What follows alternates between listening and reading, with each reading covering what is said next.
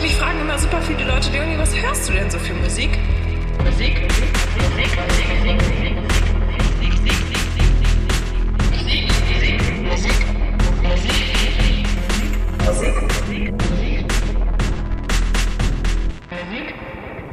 Schönen guten Tag, liebe Zuhörerinnen und Zuhörer, zu Folge 8 von Eigentlich Alles, dem Musikpodcast und mehr äh, mit Dennis. Hallo Dennis. Hallo, moin.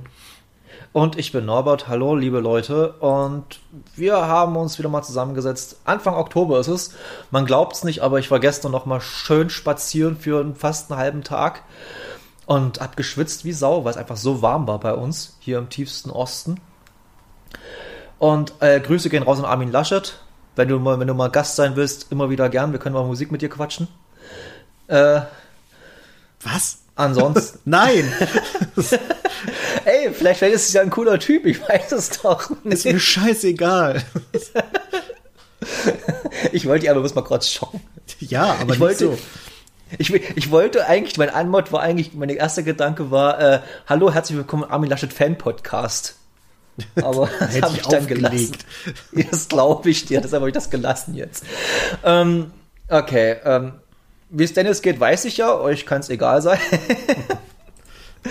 nee, äh, uns geht's gut, kurz drum. Und äh, Dennis hat was Schönes erlebt und darum will er jetzt erzählen, er hat nämlich ein äh, was Testkonzert erlebt? Genau, Oder die, so? Da musst du, da, da musst du erzählen. ich fange einfach mal an. Die medizinische Ja. Hochschule in Hannover hat ein paar Testkonzerte veranstaltet. Äh, da haben alle Farben gespielt, da hat Bosse gespielt und noch zwei Künstler, die ich vergessen habe, in verschiedenen Locations, verschiedene Größen und es ging darum, äh, es gibt inzwischen Hunde, die Corona erschnüffeln können. Und das wollten die einfach mal testen. Und dann, es lief dann darauf hinaus, dass man erstmal vorher einen kompletten Test machen musste. Also äh, sowohl der Antikörpertest als auch der Antigentest, so das volle Programm, einmal in einer anderen Location. Und dann hat man sich ja abends dann da halt in die Schlange eingereiht. Äh, hat sich dreimal mit so einem Wattepad durch die Armbeuge gewischt, äh, links und rechts, um Schweiß aufzunehmen. Dann wurden die alle in so Becherchen getan. Jeder Becher hatte eine Nummer. Dann wurden diese Becher, also die waren in so einer, ähm, da ist so, ein, so eine große Sichtschutzwand gewesen, da standen halt irgendwie 40 Nummern drauf, die wurden dann immer so in Fünferblocks aufgeklappt, man hat dann sein, seine, sein, sein Pad in, ein, in die einem zugeteilte Nummer geworfen, ist dann rausgegangen, hat sich wie in so einer Quizshow auf eine Nummer gestellt und dann wurden da halt nach und nach die Hundis vorbeigeführt und haben mal geschnüffelt, was da war.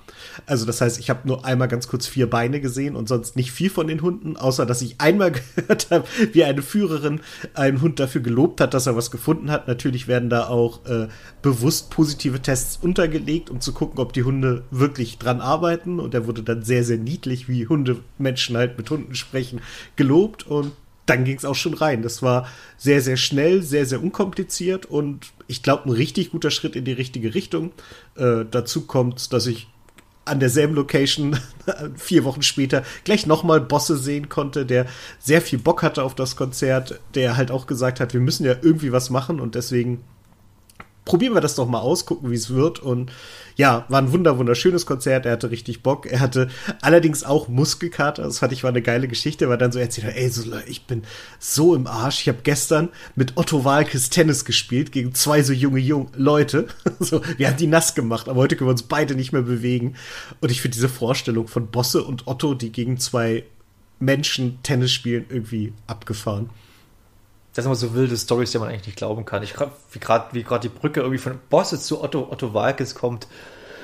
Irgendwie. Hamburg. irgendwie. Es ist einfach Ja. Hamburg. In Hamburg laufen sie sich alle über den Weg. Ja.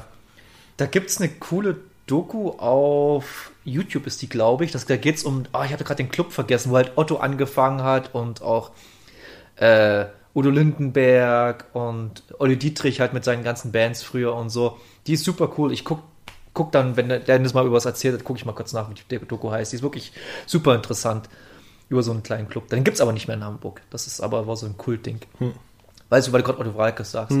Nee, aber äh, und aber war das halt mega zeitaufwendig, das Ganze? Ich stelle mir gerade so mega zeitaufwendig vor mit diesen ganzen Tests und Warten und das und jenes. Es ging halt. Also die, die ersten Tests, die hat man halt irgendwie drei Stunden vorher gemacht, ganz entspannt. Ähm, wir haben es dann so gemacht, dass wir danach noch was essen gegangen sind und dann erst aufs Konzert gefahren sind. Das ging ganz gut.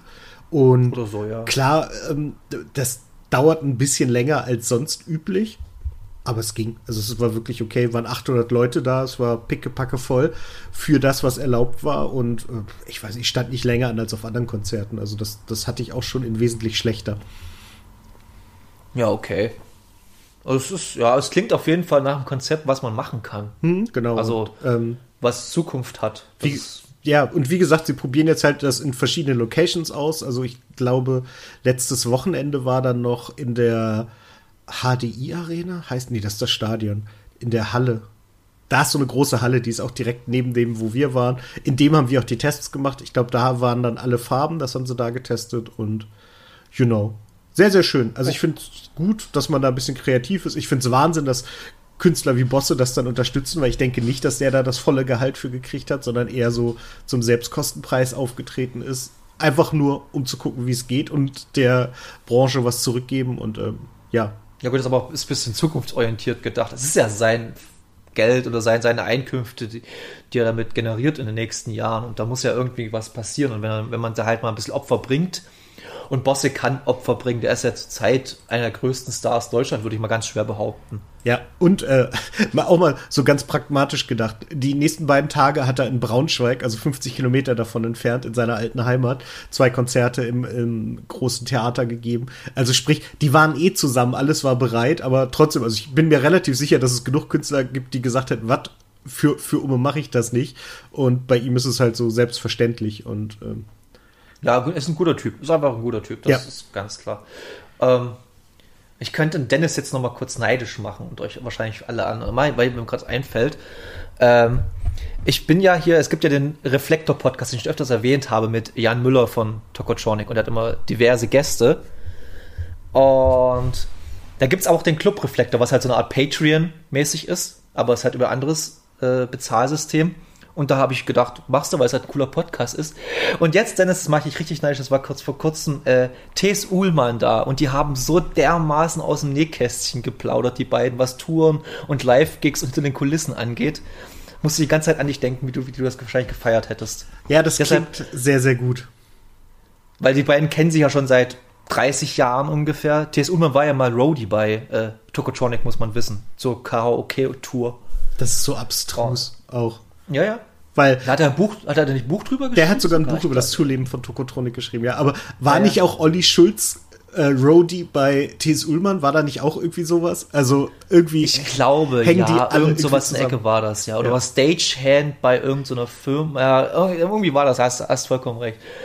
Nee, äh, das hat mich dann, aber deshalb will ich nochmal äh, Werbung für den Reflektor-Podcast machen, der, der ein bisschen an Musik anders rangeht, weil er redet halt, Jan Müller redet halt mit seinen diversen Gästen und Gästinnen über äh, ihre Werdegänge und so. Und dann gibt's halt den Club Reflektor, was halt das Bezahlsystem ist, was relativ erschwinglich ist. Ich glaube, ich bezahle 35 Euro im Jahr für das Basispaket. Und das finde ich, relativ okay. Und ähm, da kriegt man halt auch so Gäste und Gästinnen, die halt nicht in, das, in den äh, Podcast so reinkommen. Und wie halt, der erste Gast war, glaube ich, gleich Dirk von Lotso, halt sein Bandkollege, der Mhm. halt auch schon seit 30 Jahren, 35 Jahren fast kennt jetzt und so. Oder 30 Jahre sind's. Und äh, das ist halt dann super interessant, über was für Sachen die da reden und so. Und jetzt die offiziell, äh, offizielle Folge ist mit International Music, mit der Band. Falls die jemand kennt. Mhm. Ich kannte sie nicht, ich kannte sie bloß vom Namen, her, hab mal reingehört, war nicht meins, aber trotzdem viel Respekt für diese Band. Und viel Liebe, auch weil es gute Typen sind. Gut, da haben wir das mal kurz abgehakt, weil ich habe einfach nichts, ich habe nichts erlebt, dem, was popkulturell in den letzten Monaten relevant war. ich schon, muss ich einfach so sagen. Ich war noch endlich mal wieder im Kino. Ich habe den neuen Bond gesehen. Okay. Okay, ich habe auch, gut, okay, sorry, das habe ich komplett ausgeblendet. Ich habe dann, war auch im Kino, ich habe Dune gesehen. Ich glaube, ich habe den besseren Film gesehen. Äh, wahrscheinlich, aber ich fand den Bond auch echt gut. Also ich hatte wirklich Spaß Okay. an dem. Okay, weil die Kritiken sind ja relativ mies zu dem Bond, was ich so mit, was ich so Ich, ich mitkriege. kann es dir nicht sagen, ich habe exakt gar keine Kritik dazu gelesen. Äh, ich Okay, hätte das so so- oder so gesehen. Ich finde, der Film macht Spaß. Natürlich ist es kein Meisterwerk und es ist auch kein, weiß ich nicht, kein, kein riesen Oscar-Film in allen Kategorien, aber er ist halt einfach gute Unterhaltung, äh, ein schöner Abschluss der, der, der Daniel Craig-Filme und mir hat's gefallen. Ja. Das ist doch okay. Ich bin einfach kein Bond-Fan. Ich mochte, ich habe als Kind, glaube ich, mal auf Videokassette oder so bei RTL mal ein paar Bonds gesehen, aber Pierce Brosnan Bonds und dann waren so die letzten und danach war es mir ehrlich gesagt ein bisschen egal. Ich, ich weiß, dass äh, Casino Royale ein extrem guter Film sein soll. Hm, das exakt. weiß ich. Aber ansonsten habe ich einfach keinen Berührungspunkt damit. Und Dune, ja, was soll man zu Dune sagen? Es ist einfach bildgewaltig und ich habe einfach zweieinhalb Stunden nicht gemerkt, dass zweieinhalb Stunden waren und war am Ende so, was, das Ding ist schon vorbei. Hat sich einfach so gefesselt, dieser Film. Aber man muss halt auch ein bisschen Bock drauf haben, das gebe ich zu. Man muss halt aufs langsame Pacing und wirklich viel, viel, viel, viel, viel Information. Es sind wirklich unfassbar viele Informationen. Wenn man sich so ein bisschen mit der Lore auskennt von Dune und dem Wüstenplaneten, geht's vielleicht. Ich habe meine, mein Wissensstand ist einfach die Videospiele aus den 90ern. Das war's. Und äh, aber es hilft einem schon ein bisschen was, um ein bisschen was zu wissen. Wenn du gar nichts weißt, sitzt du einfach bloß da und raffst einfach nichts. Hm. Was heißt raffst nichts? Du raffst das schon, aber du musst halt unfassbar aufmerksam sein dabei. Aber es sieht fantastisch aus, der Soundtrack, obwohl es Hans Zimmer ist, ist großartig. Ähm, ja, schauspielerisch, Timothy Chalamet, großartiger Typ. Oscar Isaac sowieso, ich liebe Oscar Isaac. Äh, alles geil. Geiler, geiler Film, auf jeden Fall eine 10 von 10. Hm. Ich will ihn gerne mal auf Englisch gucken, weil hier in Bautzen lief der halt nur auf Deutsch, was aber vollkommen okay ist, weil hier in Bautzen gibt es keine, kein Publikum, was O-Ton-Filme gucken will. Hab da schon mal mit dem Kinobetreiber geredet, der hat gesagt, er würde es machen, aber es ergibt einfach keinen Sinn, mal so einen Saal offen zu halten für drei Leute oder so. Ja, Das das ist relativ schnell ein Verlustgeschäft. Richtig. Ja, so, aber ansonsten ist, wie gesagt, nichts passiert. Ich, beziehungsweise, was interessant ist, werden wir jetzt wahrscheinlich während der ganzen, im Laufe des Podcasts herausfinden, weil schon ein paar Sachen innerhalb der Musikszene passiert sind. Definitiv seit dem letzten, unserer letzten Aufnahme. Und da würde ich einfach mal ganz schwer behaupten, wir gehen jetzt in die Release-Radar-Songs. Release bräuch- Radar. Ich bräuchte noch so einen Jingle dafür irgendwo. Wer könnte so einen machen? Ja, nee, äh, ich mach's bestimmt nicht. Aber Äh, du könntest. la- Ich könnte, aber ich mach's nicht. Weil ich, halt- weil ich dann einfach das Ding nochmal durchhören müsste oder wenn, ach nee, egal. Es wäre wär, mir- wär mir zu viel Arbeit. Deshalb mache ich es einfach nicht. Wir fangen einfach mal ganz grob an und wir, ich lass mal, ich mach's mal wieder so ein bisschen mit Spannungsbogen so ein bisschen auf, dass er aufgeht. Mit den großen Sachen machen wir am Letz, am Schluss und wir äh, äh, fangen wir mit an mit einem Song. Der hat mir Release-Radar reingespielt. Äh, KIZ mit Danke Merkel. Hast du wahrscheinlich nicht gehört. Doch, habe ich auch gehört. Ähm, Hast du auch gehört, Ich, ich ja? finde gut, dass wir beide irgendwie diesen Monat politisch geworden sind. Und ich glaube, uns teilweise die Botschaft weit besser gefällt als der Song dazu. Richtig, weil äh, ich sag's offen, ich mag KIZ nicht, ist nicht mein Fall und ja, ist okay. Ist eine nette, ist eine nette Hommage oder eine nette Verbeugung vor An- Angela Merkel. Mit Recht auf jeden Fall, gute Frau. Und ähm, deshalb, ja, ist okayer Song. Abgehakt. Wer KIZ mag, wird den Song auch feiern. Punkt. Ähm, ja, ich gehe jetzt mal kurz die Sachen durch, die schnell abzuhandeln sind. Äh, The Northwest mit äh, Ott Nostam, äh, mit dem Ost Nostam Remix von Chip. Ja, Genau. nett. Es ist halt ein No-Twist-Song. Ja, aber halt ein schöner Remix, das können Mhm. sie ja. Ja, richtig, richtig. Es ist halt wirklich ein guter Song, aber ähm, Ja. ja, ich, also, genau. Weiter. Das reicht, reicht. Wer, Notwist mag, macht den Song auch. Ähm, dann gehen wir weiter mit äh, Nazis bleiben Nazis von den Mimis und Elfmorgen. Genau. Ist Auch- halt Pop, ist, ist halt Pop-Punk, lass mal. Richtig, kannst Aber- du nicht leiden, aber auch hier wieder weiß. die Botschaft zählt und gerade im Windschatten Richtig. der Bundestagswahl muss man da auf die Kacke hauen. Und wir gehen nicht auf die Bundestagswahl ein. Nö, Weil dann muss, dann, dann muss ich, dann muss ich über den, den Wahlausgang hier im Osten reden. Dann, dann ah, nee, wäre ich ist, blockiert überall. Das ist dann traurig. ja, das ist traurig. Also das ist auch so traurig. Also selbst wenn wir nicht Ja, drüber aber, das, sprechen. aber, egal, wir fangen dann an. noch. okay, okay, machen wir weiter mit äh, Neonschwarz und, oh Gott, Mayu Speeds. Mario Speeds, okay. Genau. Ich, kann, ich kannte das einfach nicht. Und Äh, ich, muss, ich habe es kurz gehört. Ja, war okay. Genau, Also, ich fand's okay. ist ein Neonschwarz-Song, äh, Einzelfall, da ahnt man schon. Auch hier ist wieder Politik am Arbeiten. Ne, die, die, ähm, ich, äh, wir schaffen es in einer Republik, in der ungefähr, ich weiß nicht, ich habe letztens eine Statistik gesehen, ungefähr 80 Mal, nee, die Zahl denke ich mir jetzt aus, aber die unendlich viel mehr Rechte als linke Straftaten passieren, schaffen wir es bei den Rechten von Einzelfällen und bei dem Linken von einem Linksrutsch Rutsch zu sprechen. Und das thematisiert der Song relativ gut. Das machen aber hier äh, KIZ-Song, aber auch mit dem Linksrutsch. Da gab es ein schönes Zitat, ich habe es gerade nicht auf, äh, auf dem Schirm, aber gab es ein schönes Linksrutsch-Zitat auch beim KIZ-Song. Der, der hat es mir ein bisschen Lächeln über, über die Lippen getrieben. Ähm, dann gehen wir kurz weiter. Da will ich ganz kurz was dazu sagen, weil ich habe den Song nicht gehört. Äh, The Beachland Ballroom von Idols. Ich habe den Song bewusst nicht gehört, weil ich einfach Bock habe, mir das gesamte Album anzuhören. Verfolg, ich habe, weiß ich nicht, ich will einfach alles auf einmal hören und wer mich kennt, weiß, dass ich ganz, ganz, ganz großer Idols-Lieb-Mensch bin. Also ich liebe diese Band über alles und äh, habe mir auch gleich das, die haben es einfach geshadowdropped, dass sie ein neues Album rausbringen, schon am 12. November jetzt, obwohl es, ich glaube, das letzte Album ist nicht mal ein Jahr alt oder so. Und ja, also ich bin super hyped und auf jeden Fall dann wahrscheinlich in der November, spätestens Dezember Ausgabe wird dann über die Idols mit ihrem Album äh, Crawler, genau, Crawler heißt das Album. Ich habe den. Song gehört und er ist sehr, sehr gut. Hat mir gut gefallen. Sehr schön. Also ich weiß, dass es mir auch super gefallen wird, aber ich weiß ob du das Gefühl kennst, dass man sich einfach äh, lieber auf das Album kommt in der Gänze freut, als sich mal mit so, einer, mit so einem Song irgendwie anzuteasern zu lassen. Ich weiß es nicht. Doch, doch, ich kenne das, Äh, ich kenne das. Also ich, äh, ich kenne es auch mit zum Beispiel Kinofilmen.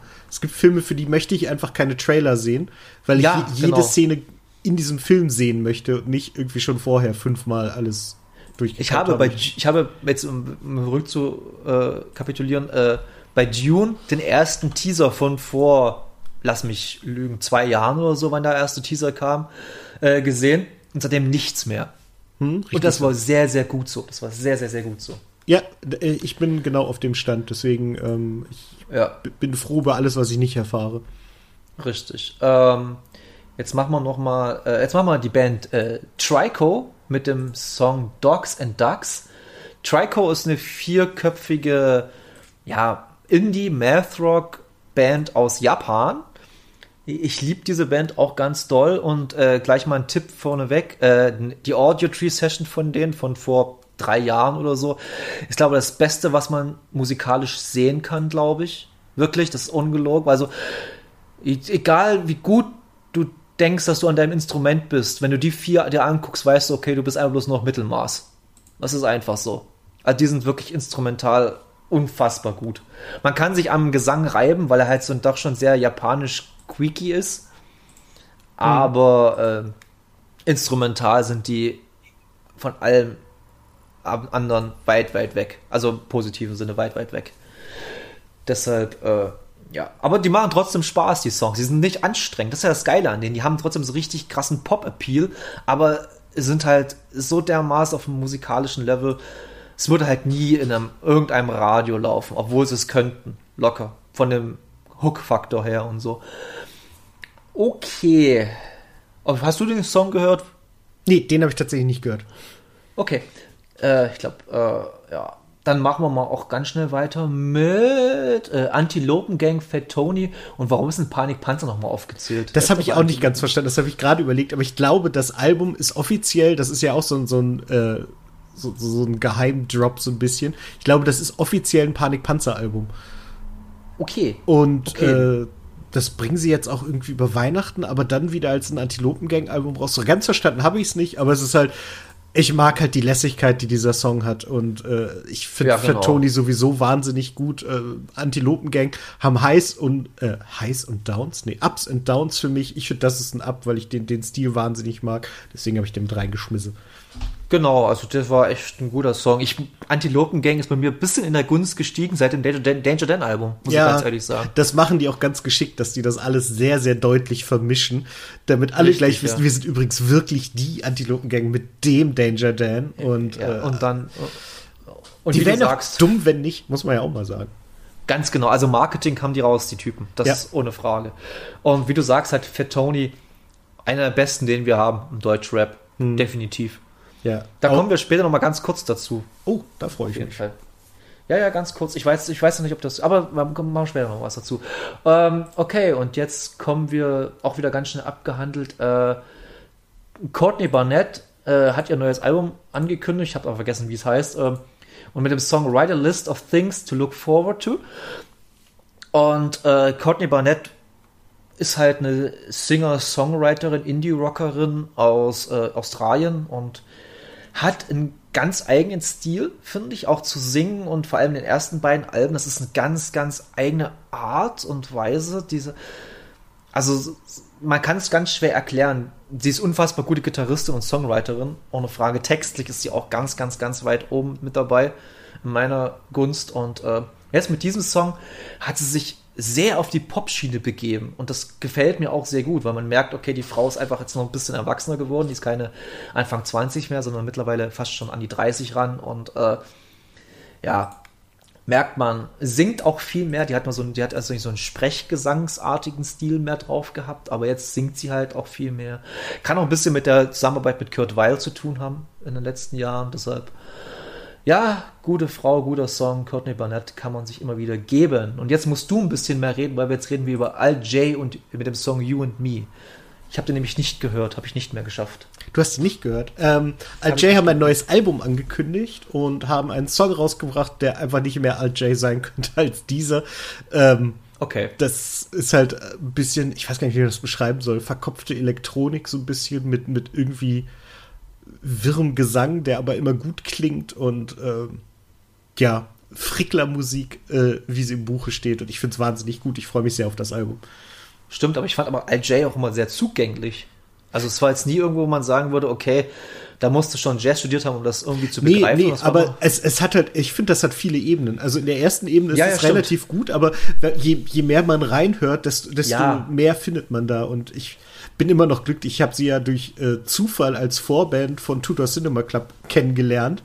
Und das war halt der oh, Wahnsinn. Da waren, äh, da waren die noch richtig klein. Mhm. Und eins meiner oh, Lieblingsfotos, die ich mir auf dem Konzert gemacht habe, ist da auch entstanden. Leider große Freiheit, deswegen muss ich jetzt, wenn, ah, ich, wenn ich das Foto ah. nochmal verwenden will, muss ich auf jeden Fall den Namen der Location rauslöschen, weil das ist leider, steht ein leider auch mit drauf. Aber die haben halt echt, also das sind ja auch also das sind ja keine Showtypen. Also die stehen nicht auf der Bühne und drehen durch, sondern die stehen auf der Bühne am Computer und drücken da auf Tasten.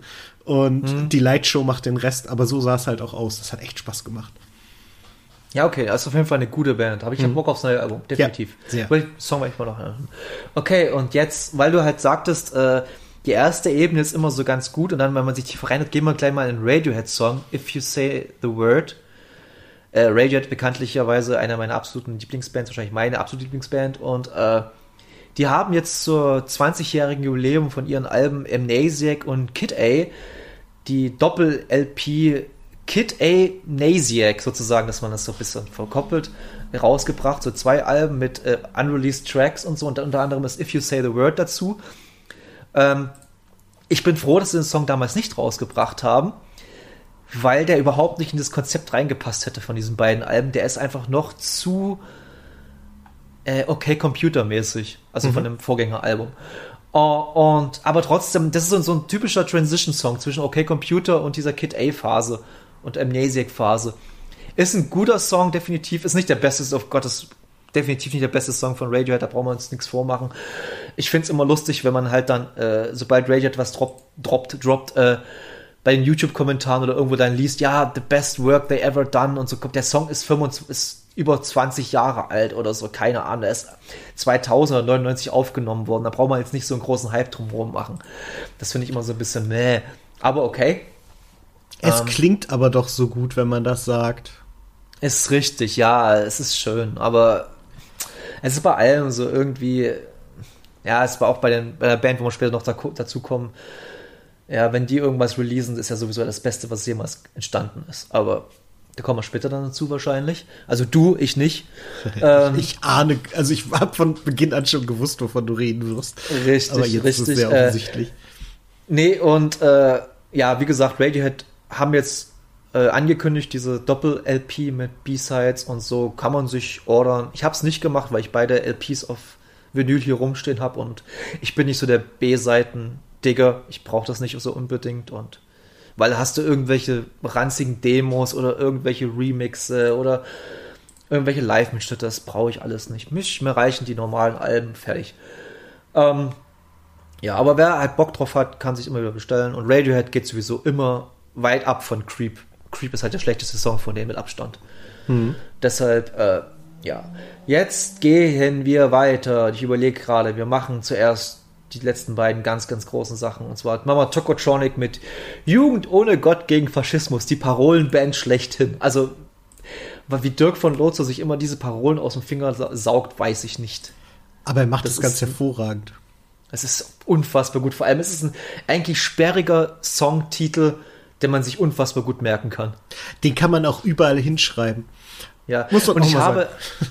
ja, das ist, das ist, ist ja bei denen so. Ich habe ja äh, in München gelebt für ein paar Jahre lang und München, Hamburg ist ja schon eine kleine Distanz.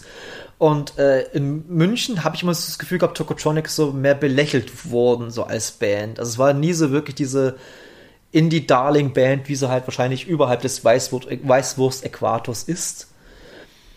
Trotzdem habe ich dann immer mal so in anderen irgendwelchen Unterführungen oder zum Beispiel irgendwie, sind ich in Seattle Dirk oder möchte Teil der Jugendbewegung sein oder so, irgendwie diese ganzen Parolen irgendwo mal dran geschrieben gehabt, die schon 20, 15 Jahre alt sind und so.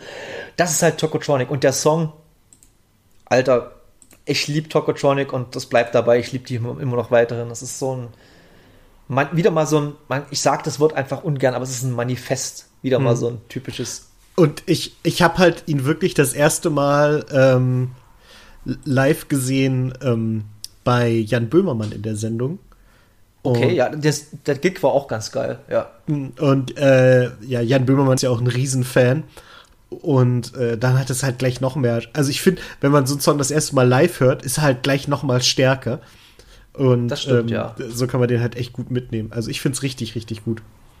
Ja, und ich habe mir auch das Album. Das Album heißt dann, was kommt im Ende Januar? Ich glaube 28. Januar oder so ähnlich, keine Ahnung. Ähm, es heißt Nie wieder Krieg. Und da ist, da muss ich ganz kurz ein bisschen äh, privat ausholen. Äh, das hat mich gleich sofort, da hat mir gleich so ein bisschen gleich Gänsehaut und ein bisschen Tränen in die Augen getrieben, als ich das äh, gesehen habe, weil äh, mein Opa ist ja vor äh, ein paar Monaten gestorben, mit dem hatte ich ein sehr, sehr, sehr, sehr, sehr, sehr gutes Verhältnis. Und der hatte, äh, der hat bei uns hier im Dorf äh, sozusagen vorangetrieben, dass so eine Art Denkmal für die Gefallenen im ersten und beziehungsweise im zweiten Weltkrieg. Für den ersten Weltkrieg haben wir, auf den zweiten Weltkrieg haben die dank meines Opas und noch andere, aber mein Opa hat das vorangetrieben über Jahrzehnte fast hinweg, äh, das halt ein Denkmal ist hier dafür. Hm. Und er hat und, und sein und er hat auch unbedingt darauf bestanden, dass auf diesem, Plaka äh, auf diesem Plakat, auf diesem Denkmal unten ganz drun drunter steht, nie wieder Krieg. Ja, und es ist natürlich dann auf den Punkt getroffen. Und da, und da habe ich dann, da wirklich, da war bei, bei, mir so emotional alle Schleusen offen im Moment und habe gleich das Ding mit T-Shirt bestellt, weil ich dann das dieses T-Shirt voller äh, Stolz hier durch die Gegend tragen werde und diesen AfD-Wichsern in die Fresse halten werde. Und ja, trotzdem, abseits davon, Tokotronic, Bock aufs neue Album ohne Ende. Und nächstes Jahr ist auch Tour, habe ich heute gesehen, haben auch Tour angekündigt. Stark. Tour Und jetzt kommen wir zum wahrscheinlich polarisierendsten Meinung von uns beiden. Ah, nee, Quatsch, ich habe einen Song vergessen, fällt mir gerade auf. Wir haben über Materia noch gar nicht geredet. Das stimmt. Materia, Edna und Yasha mit dem Song Love, Peace and Happiness. Äh, ist ein Song. Das war's. Ja, ja, also ich leider. Fand, ich, fand den, ich fand den super lame. Das ist halt, dem fehlt halt irgendwie das Highlight. Ich finde, der geht so in, in eins durch. Ähm, das ist, das sind dann immer die Nummern, die Material, finde ich. Also ich, ich bin mir sicher, live baut er daraus einen Abriss, aber auf Platte ist das nicht so geil. Der für mich wirkt der Song so ein bisschen wie, äh, er möchte nochmal in ins Radio-Airplay kommen, weil er schon doch schon ziemlich hm, sich schon diesen Radiosongs anbietet, habe ich so das Gefühl gehabt, aber es kann auch falsch sein, aber mhm. weiß ich nicht. Ich glaube, das hat er gar nicht nötig um ehrlich Nö, zu sein. Nö, aber ähm.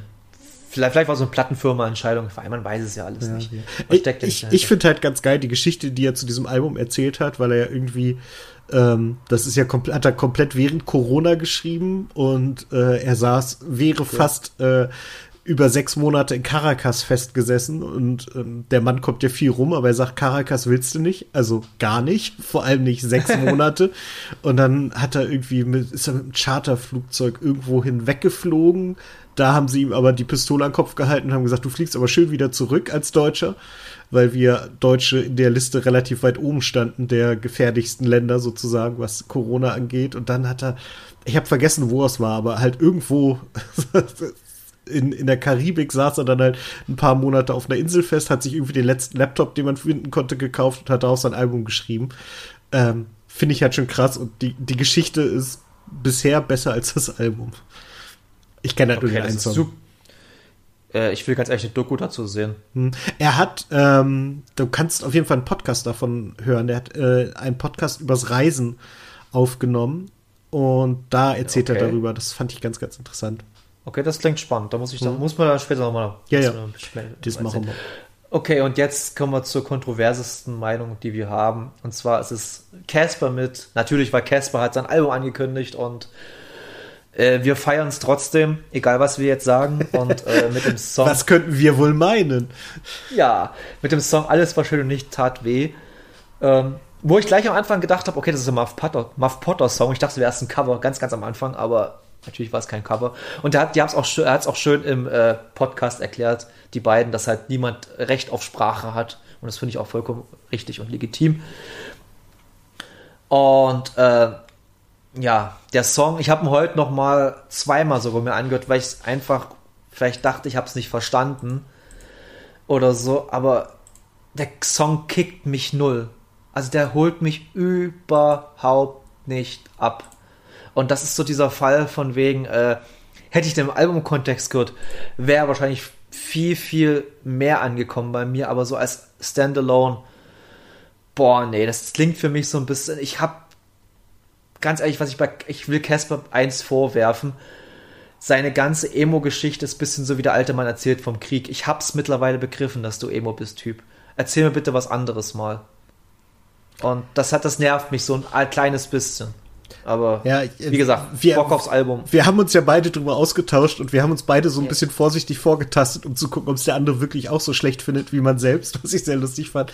Wir sind dann auch so ein Ja. bisschen zu dem Schluss gekommen, dass es, wie du sagtest, so ein bisschen nach der nach dieser Banger-Nummer mit Materia zusammen, äh, was ja irgendwie die, die, das letzte große Release war, äh, hat man den Eindruck, als wollte er noch mal ganz, ganz, ganz laut sagen, ich habe auch Gefühle. Und hört mal hier den Song. Der, der geht ganz ohne Druck, sondern einfach nur vor sich hin. Und äh, Ja, genau. Und das ist, also mich hat das, abs- es ist, ja, und wie gesagt, textlich, ich habe das Gefühl, auch, auch die Hook, diese, diese Klavierhook oder diese, ja, Musik, die habe ich schon mal gehört, habe ich gefühlt bei ihm schon mal. Also, das klingt so ein bisschen, weiß ich nicht, wie lange lebe der Tod, B-Seite, der Song. Und es tut mir zwar wirklich fast weh, das zu sagen, weil ich Casper sehr, sehr, sehr mag. Ich mag ihn als Menschen und äh, seine Musik auch sehr gern. Und anscheinend sind wir die einzigen beiden, die, die die Meinung haben, weil wenn ich so rumfrage, meinen bekannten Freundeskreis, die halt Casper mögen, alle feiern den hart, den Song. Aber ich fühle nix. Nee, ich Ist auch nicht. Das auch ist leider schade. Ich habe das Album vorbestellt, also es ist nicht so, dass mich das von irgendwas abhält. Äh, ich habe es in der ersten Charge geholt. Casper hat eine sehr, sehr eigenartige Veröffentlichungsstrategie oder Verkaufsstrategie für das Album gewählt. weil Finde es- ich aber Ich find's witzig. Super spannend. Äh, er, Ja. er macht in verschiedenen Zeitrahmen, kriegt man sie in verschiedenen Farben, also die Vinyl. Ich habe, glaube ich, die rosa Phase erwischt. Und ich mache Flieder im Dezember. Richtig. Weil die gefällt mir. Die, als ich am Anfang gelesen habe, ohne sie zu sehen, der hat dann irgendwann mal so, hast du mir geschickt, so einen Drop gemacht von wegen hier, das sind dann die Vinyls, die rauskommen werden. Und ich sah die Flieder und da hast du mir, hast du mir noch geschrieben, scheiße, dass ich die pinke bestellt habe. So nach der Art. Ja, genau. Ähm, ich fand's Aber- ein bisschen traurig, aber ey, ganz ehrlich, also äh, ich werde sie jetzt auch Es nicht abbestellen. Und ich werde sie aber auch jetzt nicht einfach nochmal bestellen, weil ich äh, Flieder besser als Pink finde, weil ähm, Ey, ey, es, es wird Nein. Leute geben, die alle äh, Editionen sich selbstverständlich. bestellen, Und auch das weiß er sehr genau. Und, Ganz genau, Ähm, ja. Man muss ja auch Aber sagen, soll er ja. Ja, ja, eben, ist alles gut. Und es gibt praktisch keinen sichereren Weg, sich auf Nummer 1 zu boosten, als diesen.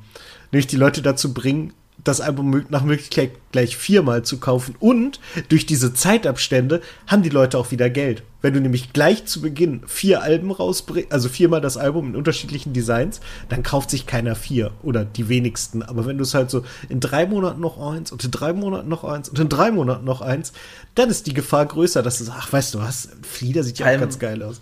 Vor allem, was, was er auch noch super clever macht, oder seine Vermarktungsfirma, egal wer das auch mal macht, das erste Album hat irgendwie 25 gekostet, das Pinke, oder so ähnlich, ne? Das war irgendwie so über 20. Und die anderen drei kosten alle 18. Moment, was? Ich habe auch noch das teuerste gekauft? Ja, ja, das ist halt so. Ich habe meinen, ich, ich, heißt, ich habe meins, ich habe dann, der hat da gedroppt halt. 17,99 kostet das Flieder-Album. Witzig. Dann hoffe ich, dass an meinem irgendwas dran ist, was es viel, viel geiler macht. Als Ja, wahrscheinlich, ja, wahrscheinlich irgendwie so ein Buch, äh, Artbook oder sowas da wahrscheinlich dabei oder irgend sowas. Ja, kann sein. Vielleicht einfach Künstler, vielleicht einfach bloß dann bei dem halt die fliederfarbene Vinyl plus halt das typische Inlay und du hast dann wahrscheinlich noch so ein bisschen mit Art-Fazi-Scheiß drumrum. Ja, mal gucken. Mal schauen. Ich bin gespannt. Ja, letztendlich sind es auch bloß 2 Euro, wahrscheinlich Unterschied oder 3 Euro, keine Ahnung. Egal. Genau. Ähm, ich ja, habe auf jeden Fall auch Songs- Tickets für die kleinen Clubkonzerte, also Genau, für die- kleinen stimmt, Clubkonzerte stimmt. bekommen. Stimmt schon, die sind ja auch mittlerweile alle schon alle ausverkauft, safe. Ja, die Kleinen waren am selben Tag schon, dann hat er eine, gleich die zweite Tour hinterher gepusht, sozusagen für die großen Ja, Hallen. ja. Da konnte ich dann glücklich drauf verzichten. Ich habe überlegt, nach Leipzig zu fahren, weil es für mich das nächste gewesen wäre, aber das wäre unter der Woche gewesen und unter der Woche mal so schnell 400 Kilometer hin und zurück zu fahren für ein Konzert, war mir es exakt nicht wert. Obwohl es halt ganz geil gewesen wäre, im Felsenkeller ihn zu sehen, vor, wie viel passen rein, 200 Leute oder so, 300 vielleicht. Oder fünf, lass es 500 maximal sein. Und äh, ja. Unter anderem spielen äh, Tokotronic nächstes nächstes Jahr im Felsenkeller, da freue ich mich, da fahre ich auf jeden Fall hin weil ich den Felsenkeller sehr, sehr mag in Leipzig. Und ähm, ja, da sind wir durch mit den Songs. Genau. Ging Ja, doch ganz flott. Und äh, gehen wir mal rüber zu den Alben. Und Nee, ganz, ich mach mal ganz das. kurz, ich will kurz noch eine Oh, News ja. zwischenschieben, weil ich die vorhin vergessen Oh. habe. Äh, ganz kurz und um nochmal wieder den Querverweis zum Sport zu kriegen, die ähm, Halftime-Show des Super Bowls nächstes Jahr wird krass, denn sie wird Okay, ja. bestritten von Dr. Dre, Eminem, Snoop Dogg, Mary J. Blige und Kendrick Lamar. Okay, wir machen einfach mal alles Alles. auf einmal. Vor allem Dre, Snoop und Eminem. Ey, das, das wird einfach so ein Abgefeiere ihrer größten Hits. Hm. Definitiv. Ja, und Kendrick Dito.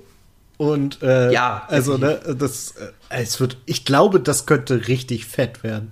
Findet Das dann ja auch noch glaube- in Inglewood statt, genau. Also äh, Ja. auch noch Und vor allem, es, ist, es ist doch wieder. es- Ich bin jetzt nicht mehr so in dem ganzen Football-Game drin. Wow, einer der einzigen Menschen wahrscheinlich der Welt. Und, ähm, aber letzt, der, letzte Super Bowl war doch eher so eine abgespeckte Version. Oder irre ich mich da? ähm, naja, es war halt Corona bedenkt. Ja, genau. Ähm, das war der mit ähm, sehr viel Video in der Halftime-Show, wo ich weiß gar nicht mehr, wer das war. Durch Miley Cyrus auf jeden Fall. Ja, das weiß ich. ich. Ich kann mir einen Typen erinnern, der irgendwie durch so ein Labyrinth gelaufen ist. Also das war schon ganz geil. Also man muss den ja lassen. Das ist eine scheiß Halftime-Show, die eigentlich nur nebensächlich sein muss. Und die wird halt größer produziert als 17 Jahre Fernsehgarten. Und äh, das ist schon geil. Aber ja, es fehlen halt Zuschauer, es fehlt halt die Reaction, die große. Und ich denke, die werden wir hier kriegen. Mann, Mann, Mann. Ja, deshalb, das, deshalb, deshalb fahren sie auch so auf. Also das kannst du ja. Hm. Ja. Wahrscheinlich wird es dann zwischen den ganzen Super Acts noch ein paar Gäste geben, wo die Leute denken werden, ach du Scheiße. Also Das kann gut sein, dass jemand noch kurz für eine Line rein droppt. richtig, richtig. Bei Was Dre sowieso. Ja. Äh, und ich glaube, Eminem hat auch letztens jetzt in, war das in Detroit in, oder irgend, äh, in Dorito-Laden oder sowas aufgemacht. Irgendein Essensladen. Da hat er für 10 Minuten an der am äh, Drive-In-Stand gestanden und hat ausgegeben. Okay, das Hat sein eigenes. Restaurant. Sein eigenes Restaurant jetzt. Crazy. Ja. Ir irgendwas muss er ja machen, wenn er schon, wenn er schon keine gute Musik mehr macht. Er, Ähm. er macht wenigstens noch welche. Ich habe gerade mal geguckt, Kendrick Lamars letztes Album ist von 2017. Ja, Da wird's aber immer wieder- was ich jetzt auf, auf was ich Bock habe, was sie endlich mal ankündigen sollen, ist von Bruno Mars und äh, Anderson Park Silk Road das Album, falls du davon mal was gehört hast. Nö. Anderson Park und äh, Bruno Mars kennt wahrscheinlich, sollte jeder kennen. O- Und äh, ja, machen zusammen ein Album, haben so eine Band gegründet, die heißt Silk Road. Und das ist halt so richtig schön in diesem Funk, souligen Ende 60er, mit Anfang 70er Motown-Style. Die ersten Songs, die, die rausgehauen wurden. Und jeder fiebert jetzt darauf hin, dass die endlich mal ihr Album äh, ankündigen. Und man muss dazu sagen, äh, Anderson Park äh, erstmal NPR Tiny Desk Session von ihm ist wahrscheinlich das, eine der Top 3, definitiv. Und was man dazu sagen muss noch, ich gucke da immer wieder nach. Äh, ich sag jetzt mal, die, ich glaube, die zweitmeisten Views hat Alicia Keys oder so ähnlich mit 8,7 Millionen Views. Und Anderson Park, seine Session von 2015 oder so, keine Ahnung, hat 78 Millionen Views. So, das ist der Unterschied zwischen dem zweiten und dem ersten. Also dann weiß man, okay, wie krass Anderson Park einfach ist. Nicht in Deutschland, aber überall woanders. Ja. Das ist, und äh, gibt es immer mal wieder, dass wir bei einigen Sachen einfach irgendwie ein bisschen hinterherhinken. Ey, wie, wie oft ich bei äh, irgendwie mal, es kommen mir jeden Freitag irgendwelche Album-Releases raus. Ich denke mir so, okay, hast du noch nie gehört, hörst du mal rein. Gehst auf Spotify. Ja, hat vier Millionen äh, monatliche äh, Hörer, HörerInnen. Und ich so, ich habe noch nie davon was gehört. Hm, warum? Das ist so oft der Fall. Ja. Und ja, so ähnlich ist es wahrscheinlich auch mit Anderson Park. Ich glaube, wenn du jetzt einen Hip-Hop-Fan hier fragst, der kennt Anderson Park, aber frag mal jemanden, der normal Radio Energy oder sowas hört, der hat noch Anderson Park noch nie was gehört. Also, das ist deshalb, deshalb kommen wir jetzt zu den Alben der Woche. Junk, junk, junk, junk. Des Monats. Das war der, das, das war der Jingle des Monats. Egal. Ey. Ich wollte es ähm, nur angemerkt haben, dass es diese Woche ja, danke, vier Wochen lang war. Äh, danke, Korrektur. Gerne. Mann, das ist deine Superpower, du bist Korrektur, Mann. Glaub äh, mir, es gibt Menschen, die würden das unterschreiben. Okay, ja, ich, ich, ich bin einer davon, definitiv. äh, ja, ich fange mal jetzt ganz simpel und ganz einfach an mit äh, I'll Be Your Mirror. Das ist ein äh, Tribute-Album zu The Velvet Undergrounds Debütalbum mit Nico zusammen. Wer es nicht kennt, spätestens das Cover kennt jedes Schwein auf dieser Welt, ist dieses berühmte Bananencover von Andy Warhol damals designt in den mhm. 60er Jahren. Und äh, musikalisch, ich will jetzt sagen, also ich finde es, mich haben Velvet Underground in meiner mit Teenie-Phase, also 16, 17, 18 End-Teenie-Phase, sehr, sehr, sehr geprägt, was musikalisches Herangehensweise angeht, weil es halt super simpel, also wirklich super, super, super simpel teilweise ist die Schlagzeugerin Maureen Tucker, hat zu dem Zeitpunkt zum Albumaufnahme zwei Tage Schlagzeug gespielt. Und das merkt man halt auch wirklich krass. Also das ist so, das wirklich bloß teilweise so bam, bam, bam, bam, bam, bam, bam, bam, bam, die ganzen Song, Song lang durch. Also so. das, das Konzept, das schon die Doofen gespielt haben. Wir kaufen Instrumente und nehmen sie dann auf. Ja, aber, aber Doofen war wann? Mitte 90er? Dann ja. noch, geh, noch mal, geh noch mal 30 Jahre vor, äh, noch mal vor. Dann hast du das. Nee, und äh, da haben dann zum Beispiel äh, Leute wie äh, St. Vincent oder auch die Fountains DC haben einen Song Tribute gemacht oder auch der Kurt Weil und ganz viele verschiedene Sachen und die haben es versucht in ihrem eigenen Stil rüberzubringen, die Songs, was teilweise sehr, sehr gut gelungen ist, wie halt äh, St. Vincent, äh, die, oh Gott, warte mal, ganz, ganz kurz, ich, ich will sagen, wie hat Run, Run, Run gemacht. Run, Run, Run, Run, Run, Run, Run, Run. Äh, nee, I'll be your mirror. Äh, genau, I'll be your mirror. Ich muss kurz nochmal gucken, weil, es geht natürlich gleich los. Ähm, nee, ich komme gerade nicht drauf, was sie gemacht hat. Ach, sie, äh, Femme Fatale hat sie gemacht, St. Vincent, genau. Und das ist ein super dreamy Song und der Song an sich ist äh, ja ein Avantgarde-Pop-Song. Also sie haben es wirklich alles gemacht. Dann gibt es natürlich auch solche Songs wie äh, Thurston Moore von Sonic Youth macht Heroin, was im Prinzip der gleiche Song ist, bloß halt 50 Jahre später. Und mein absoluter Downer im ganzen Album war äh, European Song, letzter Song von Iggy Pop. Und ja, Iggy Pop, ey, muss nicht sein. Der Typ hatte seine Phase mit den Stooges damals, danach war alles Mist. ja, und ich bleib dabei. The Passenger von Iggy Pop wäre ein geiler Song, wäre zwei Minuten kürzer. Ohne Iggy Pop. Deshalb, äh, ja, dazu. Und ja, wer halt wirklich The Velvet Underground mag und ein bisschen Bock auf, diesen, auf die neue Interpretation des Songs hat, hört da gerne mal rein. Ist cool. Okay, ja. Ist Dennis überhaupt? Ja, Dennis natürlich ist er da. da. Na, ja. sicher. Na, es kann ja sein, dass, dass, die Verbindung unterbrochen wurde. Nein, nein, nein. Okay, okay, und jetzt erzähl du mal ganz kurz über die Angels and Airways etwas. Das ist, ähm, ich werde ähnliche Sätze gleich nochmal sagen, aber Angels and Airwaves ist ja von, oh Gott, welcher von den Blink-Leuten Tom war das? DeLonge. Genau, von Tom, Tom- DeLonge, Tom- ein, ein früher Nebenprojekt, äh, als Blink sich das erste Mal aufgelöst haben äh, und es klingt wie Blink etwas ruhiger und so klingt es auch heute noch. Seine Stimme ist unverkennlich, die Musik ist ein bisschen verkopft, ein bisschen elektronisch.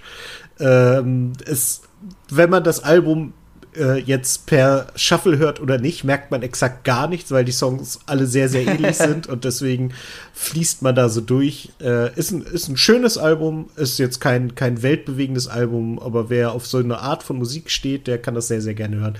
Also sehr, sehr, ich weiß nicht, wie man das bezeichnen soll, wirklich nicht, ich habe keine Ahnung. Synthie-Punk vielleicht. Ja, das ist eigentlich, das passt so ein bisschen. Ich bin gerade auch sehr stolz, dass mir das on the fly gerade eingefallen Ja, ist. das war wirklich sehr Respekt. Nee, was ich bei Tom DeLonge einfach sehr gut finde, ist seine äh, Alien-Theorien. Die sind immer super, die höre ich mir super gern an. Er hat Alien Also Ah, das weißt du gar nicht. Nee, Tom DeLonge ist ah, Tom DeLonge ist der absolute äh, Alien, wie sagt man, Sympathisant, der glaubt ja wirklich, dass Aliens schon unter uns wohnen und sowas und dass wir demnächst abgeholt werden und total krasser Typ. Der, äh, der ist so ein bisschen Erich von Däniken in cool. Ah, okay. Ja, ja. Also, also, Also, aber, aber- aber, noch nicht auf der ganz schlimmen Seite, sondern einfach Nein, nur, weil nein, er Bock nein, hat, über sowas nachzudenken. Richtig, richtig, das ist so ein bisschen sein Spleen, da sagt er, er ist kein, er, er sagt auch selber in Interviews, er ist weder Flat Earther noch den ganzen anderen Quatsch, das ist alles scheiße für ihn. Er hat einfach bloß Bock auf Aliens und er liebt einfach die Vorstellung, dass Aliens unter uns schon leben und solche Geschichten. Das mag er einfach unfassbar gern, aber er geht jetzt nicht hin zu irgendwelchen Demos und sagt hier, ja, Trump ist ein Alien oder sowas. Das ist jetzt nicht sein Fall. Er ist halt trotzdem ein guter Typ. Okay, dann Äh. damit kann ich leben, weil ich, ich meine, Ja. ich habe auch Spaß an Verschwörungstheorien, ohne auch nur eine davon zu glauben. Und äh, das ist die Genau. eine Sache, wenn man da zu hart dran glaubt. Gut, ich, ich dachte gerade kurz, du würdest mir mal wieder einen Künstler versauen.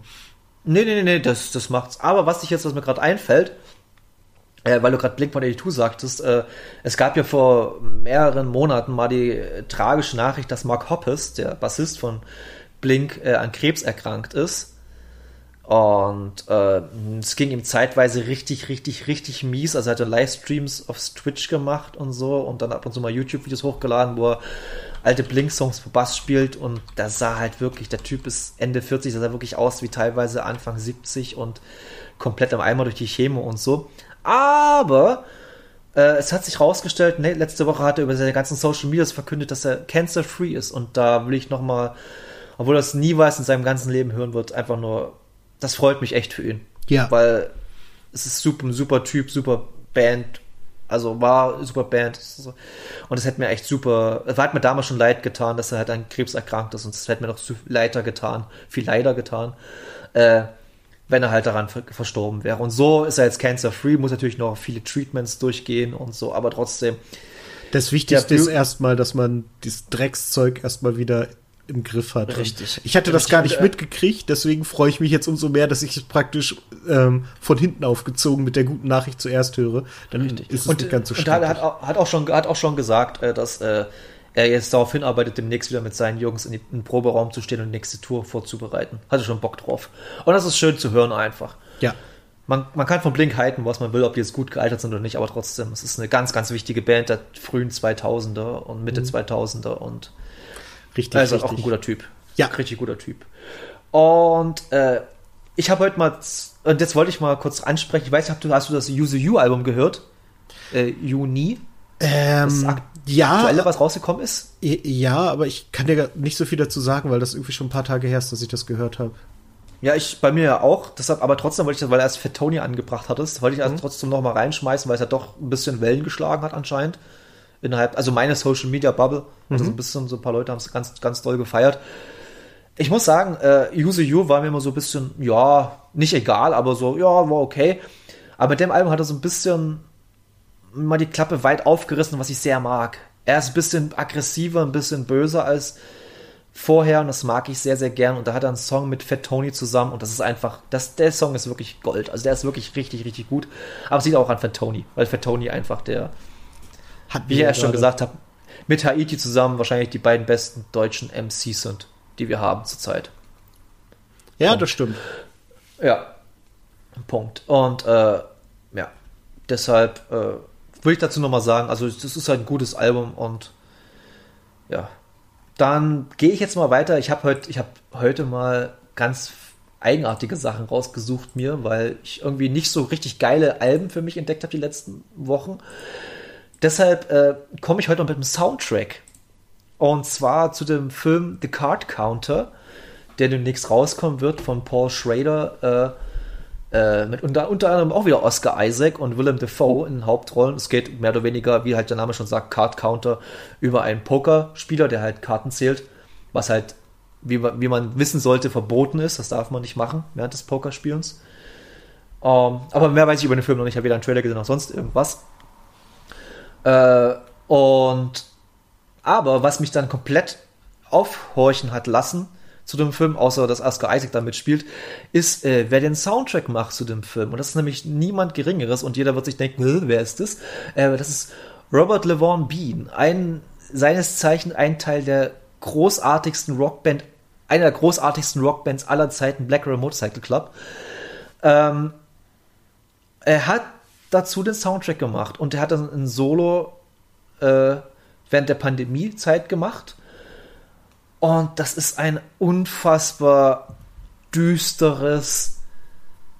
Ja, ich kann, also, wenn ich den, ich habe den Soundtrack gehört und habe schon ungefähr, weiß ungefähr, auf welchem Level dieser Film sich bewegen wird. Unfassbar düster, bisschen Arthouse-mäßig, verkopft und so sind die Songs auch. Es ist halt eine schöne Mischung aus äh, mal eine Minute Soundcollagen, dann wieder Songs dazwischen, die sich aber super in diese ganzen Soundcollagen mit einbinden. Und äh, ja, wie gesagt, ich bin halt riesen, riesen, riesen, riesengroßer BRMC-Fan schon seit Ewigkeiten und äh, als er halt, als ich gehört habe, dass er halt den Soundtrack dazu macht, habe ich es natürlich gleich äh, mehrmals hintereinander gehört, obwohl es dann doch schon sehr im Englischen sagt man haunting ist. Äh, wie sagt man im Deutschen dazu? Ähm, gerade das klingt gerade sowieso super eingebildet, aber ich habe gerade kein deutsches Wort dafür. Und, ähm, ich überlege auch gerade, aber mir fällt auch nichts Kluges ein gerade. Ist egal. Äh, jedenfalls ist es super düster und das nimmt dich halt ein, dass dieses, dieses Soundtrack muss man natürlich auch, wie, wie bei allem, fast Bock drauf haben. Es kann nicht so nebenbei laufen. Definitiv nicht, weil äh, dafür ist es zu vielschichtig und zu äh, ja, auch extrovert, äh, extrovertiert nicht, sondern extravagant. Entschuldigung, extravagant war das Wort, was ich gesucht habe. Und äh, ja, wer sich da mal Bock dazu hat, generell, wenn er einen Film guckt und sich dann denkt, oh, was ist das für ein krasses, krasser Soundtrack, den muss ich mir mal anhören, dann äh, verweist bitte auf unsere Folge und sagt, ja, der eine Typ, der hat drüber geredet und der hat uns das schon vor Monaten gesagt, wie toll dieser Soundtrack ist. Richtig, so ein klassisches äh, wussten wir längst. richtig, richtig, genau. Da könnt ihr damit angeben. Ähm, genau. Und wie gesagt, ich habe Bock auf den Film, weil das klingt so nach einem Film für mich. So Typ, so ein ja, so wie gesagt, bisschen arzi-fazi, düsterer Paul, warte mal, ich will es gerade nicht veressen, Paul Thomas Anderson Film mäßig, nicht W.S. Anderson, sondern der gute Paul Thomas Anderson. das ist wichtig, also. Ja, ja, ist ganz, ganz wichtig bei den beiden. Nicht, dass man hier den Resident Evil Trottel mit dem anderen Menschen Gott, äh, gleichsetzt, der, der, der, der Blood gemacht hat zum Beispiel. Ähm, deshalb, äh, ja, kann man sich äh, ohne Probleme anhören. Und jetzt kommst du zu deinem Mono, langen Monolog bitte, weil ich habe dazu echt nichts zu sagen und ich möchte gerne, wir kommen jetzt zu dem Album Die Ärzte, äh, also Dunkel von Die Ärzte, so rum ist es richtig. Und ich möchte dazu bitte Die Ärzte zitieren äh, aus dem Lied vom Scheitern. Es könnte mir nichts egaler sein. Bitte du, Dennis. Ja, ich äh, weiß, dass du ein großer Fan bist und dass hier jetzt ja. einfach äh, ein bisschen, weil es so mainstreamig ist, versuchst dich da rauszureden. Aber wir alle wissen, Auf dass die Fall. Ärzte nicht umsonst die beste Band der Welt sind. Und oh, das macht mich so aggressiv, diese Aussage, aber egal. Ich weiß, aber sie machen es genau deswegen, weil es die Fans, ja. für die ist es eine geile Tagline und für die, die sie nicht mögen, nervt, die nervt es einfach. Und damit ist es der ja, perfekte Satz, mit dem du eine Band beschreiben kannst. Ich äh, mag sie ja menschlich wirklich gern. Das sind gute Typen, alle, ohne Frage. Es ist bloß musikalisch, das ist mir so egal. ähm, ja, ich finde aber tatsächlich, also das äh, Album Dunkel, erst muss man wieder einfach mal loben, mit wie viel Liebe die Ärzte Alben optisch gestalten. was, was die sich da für eine Mühe geben. Ich habe jetzt die Vinyl von Hell und Dunkel. Dunkel kam in einem Schuber, in den Hell und Dunkel zusammen reinpassen. Das ist ein riesen äh, Buch sozusagen, wo die Schallplatten mhm. drin sind mit unfassbar geilen Bildern, irre künstlerisch wertvoll gemacht, richtig, richtig gut. Ähm, und ich finde, so ist auch das Album. Die Ärzte haben es wieder ein bisschen so gemacht, wie, wie sie es schon bei Hell gemacht haben. Das heißt, sie, ähm, da sie ja jetzt auf Spotify sind, mussten sie sich irgendwas ausdenken und da machen sie es jetzt so, na gut, dann machen wir das Album halt ein bisschen besser. Das heißt, da gibt es dann noch Übergänge und solche Geschichten, die gibt, hast du auf Spotify halt nicht. Und äh, ja, ich finde, das ist tatsächlich jetzt, ähm, also besser als Dunkel auf jeden Fall. Ich finde, es ist auch besser als die Alben davor. Ähm, die, die, die scheinen sich jetzt gerade wieder einzugrooven, mehr oder weniger. Und das finde ich sehr, sehr gut. Äh, es ist halt einfach eine wahnsinnig große Band, die jetzt gerade leider ihre Tour für Ende des Jahres äh, ähm, ähm, absagen musste, was mich sehr, sehr traurig macht. Äh, mhm. Und ja. Ja, ich, Aber es geht ja vielen so. Ja, ja, also, klar. Klar, aber also die wäre ja schon letztes Jahr im November gewesen, die Tour. Da wurde es auf dieses Jahr verlegt und jetzt wurde sie halt ganz abgesagt. Äh, ich habe damit der Ticketgesellschaft einen Kredit über 200 Euro von zwei Jahren gegeben, wo ich auch denke, super, das hättet ihr bestimmt besser anlegen können. Und nee, ich finde, es ist ein, ein, ein sehr, sehr gutes, sehr, sehr stimmiges Album geworden. Äh, es, es, sind die Ärzte, man kriegt genau das, was man möchte. Also, ne, es gibt ein paar düstere Songs, es gibt ein paar alberne Songs, es gibt laute Songs, es gibt politische Songs. Es ist einfach ein sehr, sehr rundes Album. Und wenn man halt Ärztemusik mag, dann ist es genau das, was man möchte. Wenn nicht, ist es einem halt scheißegal. Genau, und so ist es bei mir. genau. Und, und äh, es ist, ist, ist, auch nicht schlimm. Also es ist jetzt nicht so, dass, dass ich jetzt rumrenne und die Ärzte hate wie die Toten Hosen zum Beispiel. Aber äh, ja, das war's. das war's einfach. Ich bin halt, wie gesagt, wie ich schon gesagt habe, menschlich sind die mir unfassbar sympathische Typen. Und die sind auch krasse Musiker, da will man, da will ich gar nichts sagen. Das sind äh, echt, alleine schon Rod, was der drauf hat an der Gitarre und allen Instrumenten, ist halt schon aller Ehren wert. Aber wie gesagt, es bleibt dabei. Meiner Meinung. Und das ist auch nicht schlimm. Und ähm, ja, äh, würdest du sagen, dass es jetzt äh, es ist halt ein typisches Ärztealbum es ist eher so ein Ärztealbum, wo man sich, wo sie, weil ich habe nämlich das Gefühl gehabt, dass bei Hell mehr Hype war als bei dem Album, bei Dunkel jetzt. Hm. Oder ist es, oder, oder ist das bei mir irgendwie falsch aufgenommen nee, worden? Nee, ich glaube auch. Ja, aber du darfst nicht vergessen, Hell ist halt das erste Album seit wie viele Jahre waren es vorher? Sieben, acht Jahre oder so. Vorher ist nichts rausgekommen. Ah, okay. Und ja. dann kam Hell und jetzt ist ein Jahr später schon Dunkel rausgekommen. Deswegen ist es halt logisch, dass das ein bisschen, ich sag mal, verwischt. Ähm, ich finde, Farin Urlaub hat in einem Interview gesagt, ich meine, ne, jeder Künstler sagt, ja, natürlich, das ist das beste Album, das wir hier rausgebracht haben, weil das ist ein verdammter Job. Aber Farin Urlaub hat es halt gesagt, wie Farin Urlaub es sagen kann, sodass man sich dabei erwischt, wie man findet, ja, vielleicht hat er recht. Und zwar hat er gesagt, ähm, denen war bewusst, dass sie, also sie hatten, als Hell fertig war, da hat er auch in einem Interview schon gesagt, wir haben so viele Songs produziert, wir wissen gar nicht, wohin damit. Und dann fragt ihn der Interviewer, kann sein, dass da noch was kommt? Und da hat Farin Urlaub, wie Farin Urlaub das halt so sagt, so, ach, hm, weiß ich noch nicht, äh, ich sag mal besser gar nichts dazu. Und das heißt, da wussten sie schon, dass nach Hell dunkel kommt. Ja, es, es bietet sich auch an. Und ähm, er hat dann zudem jetzt zu dunkel gesagt, ähm, dass er irgendwie so, die, sie hatten erst die Sorge, dass wenn man so in so kurzer Zeit jetzt plötzlich die Alben rausbringt, dass es nicht so klingt, als würde, wäre dunkel sozusagen einfach nur die B-Seite von Hell, so die Songs, die übrig geblieben sind. Dann sagt er, dann hört man sich die beiden Alben hintereinander an und denkt, na, eigentlich ist es eher ein bisschen umgekehrt. Und, okay, also ist das doch schon so ein Unterschied zu hören. Äh, ich finde schon, also ich finde dunkel deutlich besser als hell, aber es ist jetzt nicht so, dass man sagt, das eine ist äh, B-Seite, das andere ist A-Seite. Das ist natürlich dann auch so ein bisschen Marketing-Geklapper, ne? Gehört halt zum Spiel. Ja, ist natürlich. Also das ist immer. Aber das machen sie ja auch. Die sind ja. Wie lange sind die Ärzte jetzt unabhängig von der Pause in den äh, 80er, 90er? 40 Jahre dabei? Ich glaube, also die sind nicht wesentlich äh, wen lang, weniger lange zusammen, als ich alt bin. Warte mal, jetzt. Die hatten noch irgendwann. Selbst fettes Brot sind ja. Ach nee, wenn ich nach Ärzte suche, dann ist es vielleicht ein bisschen blöd. Äh, ja, da haben sie damals nicht mitgedacht. Also, da gab es Google halt noch nicht. Ja, so, so ähm, CI-gerecht. So, äh, Diskografie, deutsche Rockband Die Ärzte. So. 1982 haben sie sich gegründet. Das heißt, sie werden nächstes Jahr fucking 40 Jahre zusammenspielen. Zumindest. Das ist schon hart, ey. Ja. Man muss überlegen, äh, Tokotronics in den zwei Jahren ist ihr erstes Album 30 Jahre alt. Hm.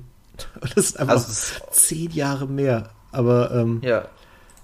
Trotzdem ist das schon sehr, sehr, sehr, sehr krass, ey. ja, ja, Farin wird übernächstes Jahr 60, ne? Das ist auch schon so eine Sache, ey. Das ist. Ja. Äh, Bela sogar nächstes Jahr. Drei Tage nach meinem 42. wird der gute Mann 60. Ja, und äh, Jan Müller ist vor kurzem 50 geworden von Chocotronic. Also, das sind halt diese 10 Jahre Unterschied. Mhm. Und die sind auch alle um die 50 mittlerweile bei Chocotronic.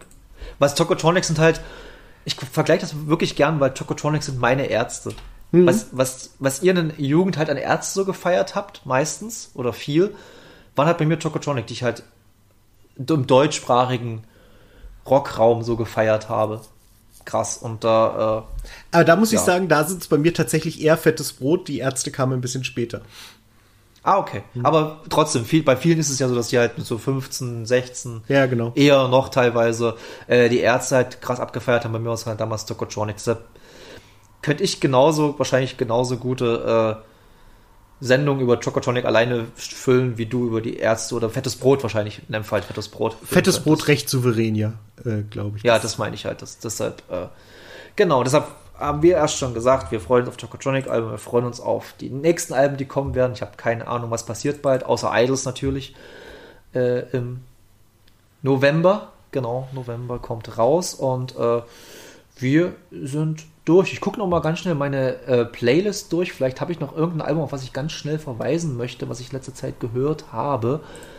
Ach doch, ich möchte gerne noch auf, ein, auf was ganz Kleines verweisen. Da bin ich auf, von, äh, eine Freundin von mir hat mich darauf aufmerksam gemacht und zwar auf die Band Passionless Pointless aus Berlin. Das ist eine dreiköpfige Frauenband, die Grunge machen, wie es nur damals in den frühen 90ern äh, ja halt Nirvana und auch eher so in Richtung Dinosaur Junior mäßig gemacht haben. Ganz, ganz tolle Musik. Äh, das, was halt, äh, und das im Jahr 2020, 2021, das ist schon beachtlich, dass man dann mal so, das ist halt, das ist auch eine Art von Retro, die, ich- Retro, die ich mag.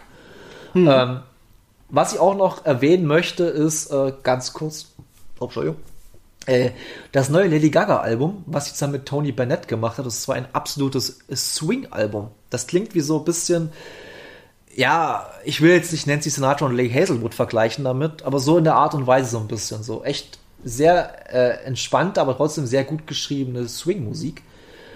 Läuft wunderbar durch nebenher. nebenher. Ich habe es gestern beim Spazierengehen gehört und das war wunderbar. Die Sonne hat geschienen und ich habe mir, hab mir Swing angehört. Richtig, richtig toll. Und ansonsten, ja, ist nichts weit auf meiner Radarliste gewesen in den letzten Wochen, was ich da, was ich groß erwähnen möchte oder kann. Aber vielleicht die nächsten Wochen kann es besser werden. Und ja. Hast du noch irgendwas anzumerken, Dennis? Ich überlege gerade, aber nö, ich glaube nicht. Ich glaube, äh, Hast, hast, hast, hast du demnächst noch ein Konzert, was, du, was ansteht bei dir? ui, ähm, nächsten Monat wären Monsters of Liedermaching. Da wird, haben sie aber jetzt schon gesagt, dass sie Mittwoch noch eine Bekanntgabe machen bezüglich der Konzerte im November. Ähm, Das klingt vom Prinzip eher nicht so gut. Nee. Ähm, Liedfett spielen aber im Dezember, glaube ich, in Hannover. Da will ich hin. Aber sonst eigentlich nichts weiter. Ja, nee. Also bei mir ist generell jetzt bis nächstes Jahr erstmal nichts geplant, was Konzerte angeht, weil das einzige Konzert, was ich mir hätte angucken wollen, wäre sogar jetzt kommenden Samstag gewesen in Dresden. Äh, Slut hätten kommenden Samstag, glaube ich, in Dresden gespielt. Ja, genau. Und äh, ja, wie wir alle wissen, ist das, sind auch diese Konzerte verschoben worden auf äh, Anfang Februar nächsten Jahres. Gehe ich halt dahin. Ist auch nicht schlimm. Eben. Und äh, äh, ja, wir sind ja jetzt hier, ich weiß nicht, wie ist es bei dir? Äh, auch 3G-Regel, oder? Nö, 2G. Ich war jetzt zweimal im Fußballstadion und das ist ziemlich geil. Okay. Man gibt, äh, muss vorher einmal kurz zu so eine kleine Hütte gehen. Da wird der Impfpass einmal kontrolliert und dann kriegt man ein Armband und dann kann man sich einfach komplett ohne Maske frei bewegen. Natürlich auch stark. Das ist sehr, sehr ist Leider haben so beide Spiele, also einmal wurden wir radikal beschissen, einmal haben wir radikal beschissen gespielt. Ähm, Da habe ich das gemerkt, da habe ich nämlich einen Fehler gemacht an dem Tag und habe dich irgendwas gefragt. Du hast mir schon so leicht pissig geantwortet, aber ich habe dann, ich habe dann gemerkt, schnell gemerkt, warum.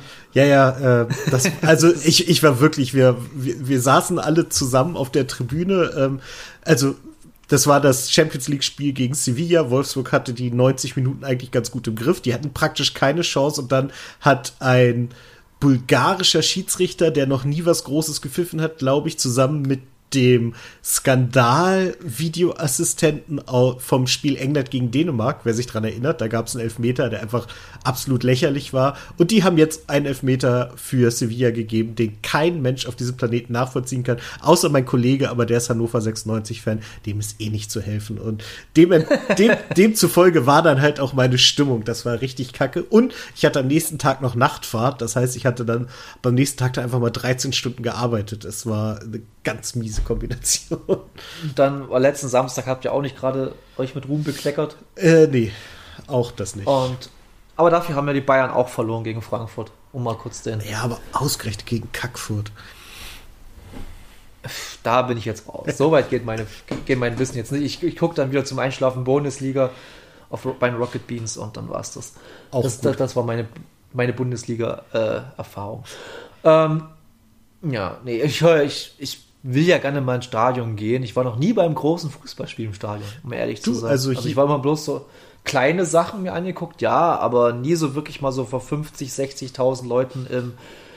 Mein Bruder war mal mit seiner Frau, waren die mal im, äh, wie heißt es, Signal Iduna Park Mhm. in Dortmund, also jedenfalls in Dortmund im Stadion und das, das ist schon Jahre her, ist bestimmt schon sechs, sieben Jahre her und der ist immer noch begeistert davon. Er erzählt immer noch, er schwärmt immer noch von diesem Nachmittag, obwohl Dortmund ultra langweiliges Spiel 1 zu 1, 1 zu 1 wahrscheinlich war oder so. Das Lustige ist, ich war da äh, zum Champions League-Spiel gegen Arsenal London und ich war wahnsinnig unterwältigt, weil Ja? ich halt davon ausgegangen bin, dass das so unfassbar geil wird. Ich war vorher schon in, in Frankfurt auswärts und sowas. Da, da war es halt durchgängig richtig laut. In Dortmund fand ich es halt so krass. Klar, ne, da steht das Wolfsburger Stadion, steht da in einer Kurve. Und wenn die halt ein Tor bejubeln, dann ist das schon irrsinnig laut. Aber fünf Minuten danach ist es halt auch kein Stück lauter als in Wolfsburg. Gut, äh, liebe Dortmund-Fans, ihr müsst mir das nicht schreiben. Natürlich ist es da ein bisschen lauter. Ihr seid halt einfach mehr. Äh, Das ist so. Aber es war enttäuschend, Okay. wie, wie, wie leise es zwischen den Toren war. Okay, obwohl ich muss ja immer sagen, ich habe ja auch äh, Bekannte, äh, die sind halt Dynamo Dresden-Fans durch und durch und äh, die sagen mir auch mal, wie geil das da ist und ja, Atmosphäre und so und dann, dann wird immer so ein bisschen entschuldigt, dass es noch ein paar Hools gibt, aber naja, egal. Aber da habe ich zum Beispiel gar keinen Bock drauf, mir das mal anzugucken. Oder äh, ich war mal bei Energie Cottbus zum Spiel in Cottbus. Da haben die in der Bundesliga gespielt, aber frag mich nicht, das war halt so ein komisches Spiel, was halt irgendwie der letzte gegen den vorletzten oder sowas. Da gab es halt noch Karten. Das war okay, aber wie gesagt, ich wollte mal gar nicht so ein richtig krass. Und in, und in München hast du nie Karten, also hast du schon Karten gekriegt, aber ich, wenn ich zum Fußballspiel will, gehen will, sowas, da will ich nicht irgendwie in der letzten Reihe ganz oben stehen und gerade mal so erahnen, was da für ein Sport unten betrieben wird. Sondern will halt schon ein bisschen auch mal sehen, was da passiert. Ja, das, das verstehe Und- ich. ich. Ich hatte auch nie das Bedürfnis, also es ist in Wolfsburg ja immer so, das einzige Spiel, das sicher ausverkauft ist, ist das Spiel gegen Bayern München. Und ich hatte noch nie das Bedürfnis, dahin zu gehen, weil ich immer denke, so, hey, wenn ich sehen will, wie mein Verein verprügelt wird, dann äh, gucke ich mir den halt von zu Hause noch an, aber da muss ich doch nicht im Stadion sein. Äh, Oder, oder, oder, oder hast du einfach mal das Glück und bist an diesem Nachmittag oder Abend gerade da, wenn dein Verein Bayern München verprügelt. Das eine Mal in 10.000 Spielen. Du, es ist schon passiert. Wolfsburg hat schon zweimal Bayern eine richtige Abreibung verpasst. Allerdings haben sie ungefähr 28 Mal eine richtige Abreibung passiert. Ey, davon redet kein Mensch. Ja, das fragt man München nach. Ich glaube, die reden noch mehr davon. Okay, bevor wir uns noch weiter jetzt in irgendwelche äh, Fußball-Anekdoten verquatschen, würde ich einfach mal sagen, wir lassen das für heute sein, Dennis, und hören uns dann im November wieder, oder? Ja, das Also, machen wir so. Ihr hört, ihr hört uns wieder, wir hören uns, wir hören uns eher, aber ihr hört euch wieder. Und ähm, wir haben es noch nichts fest alles äh, für Oktober, aber wir haben so zwei äh, Sonderfolgen geplant, jeweils unabhängig voneinander. Und da Wenn das klappt, wird's geil und wenn es nicht klappt, wäre es geil geworden. Richtig. Oder so ähnlich. Äh, in dem Sinne, Dennis, mach's gut, mach dir einen schönen Abend noch. Du dir auch. Tschüssi. Bis dann. Ciao. Tschüss, tschüss Leute.